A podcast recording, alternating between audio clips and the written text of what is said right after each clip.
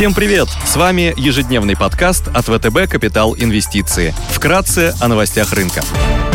Глобальные рынки. Внешний фон с утра разнонаправленный. Фьючерс на S&P 500 теряет 0,1%, Евростокс минус 0,2%, японский Никей минус 0,6%, а китайский Хэнк Сенг снижается на 1,2%. Встреча президента России и министра обороны прошла в позитивном ключе. Были озвучены планы о скором завершении учений и возврате войск в места дислокации. Данные новости поддержали цены на российские активы. Баррель нефти марки Brent стоит 95,8 доллара, золото торгуется по 1878 долларов за унцию, доходность по десятилетним гособлигациям США на уровне 1,98%. Сегодня в США представят индекс цен производителей, в еврозоне опубликуют первую оценку ВВП. В Германии представят индекс экономических настроений. В Великобритании выйдут данные по уровню безработицы. Корпоративные новости. Яндекс представит финансовые результаты по USGAAP за четвертый квартал и полный 2021 год. Softline опубликует операционные результаты за третий квартал 2021 года.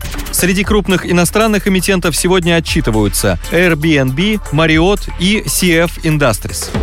Идеи дня. Сегодня на глобальном рынке акций мы хотели бы выделить одну из крупнейших в мире сетей ресторанов быстрого питания – Макдональдс. Под брендом компании работают 40 тысяч ресторанов в более чем 118 странах мира. Рекордный свободный денежный поток, сгенерированный франчайзи, поможет компании компенсировать высокую инфляцию. Сильные показатели выручки компании за 2021 год привели к росту свободного денежного потока, генерируемого одним рестораном, на 120 25 тысяч долларов. Рост составил около 50% за последние три года. Франшизы смогут использовать сильный денежный поток для инвестирования в технологии, модернизацию активов и установку более низких цен по сравнению с конкурентами, что поможет увеличить долю рынка в 2022 году. Одним из ключевых драйверов роста может стать развитие программы лояльности Макдональдс. В настоящий момент программа насчитывает более 30 миллионов участников в США. Руководство компании отмечает, что после присоединения присоединения к программе лояльности ее участники увеличили частоту посещений примерно на 10%, что может стать значимым драйвером роста сопоставимых продаж в 2022 году.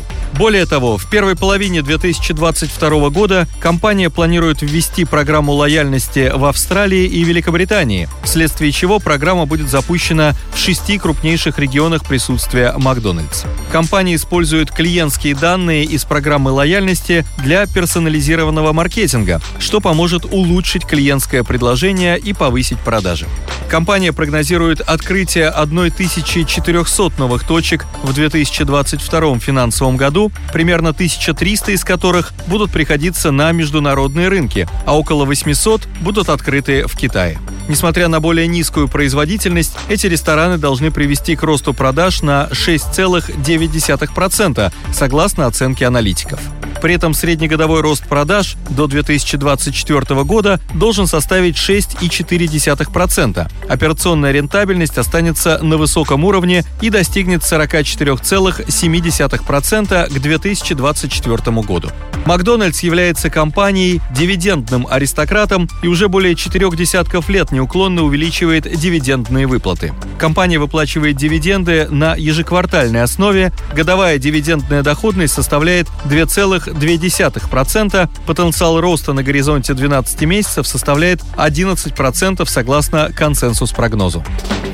В сегменте долларовых еврооблигаций мы продолжаем позитивно смотреть на выпуск 27 года погашения компании Embraer с рейтингами BA2 от Moody's, BB от S&P и BB+, от Fitch. Embraer – ведущий производитель небольших региональных реактивных пассажирских самолетов с долей рынка порядка 30% по оценке компании.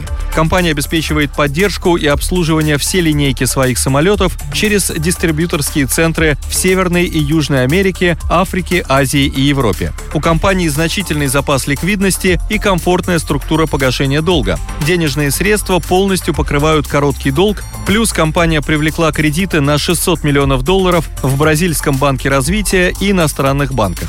Облигации Embraer торгуются под 5% в долларах и предлагают повышенную кредитную премию для своей рейтинговой группы. Отмена карантинных ограничений, возвращение экономической активности в мире, массовая вакцинация и восстановление авиаотрасли должны позитивно сказаться на евробандах Embraer. Спасибо, что слушали нас. До встречи в то же время завтра. Напоминаем, что все вышесказанное не является индивидуальной инвестиционной рекомендацией.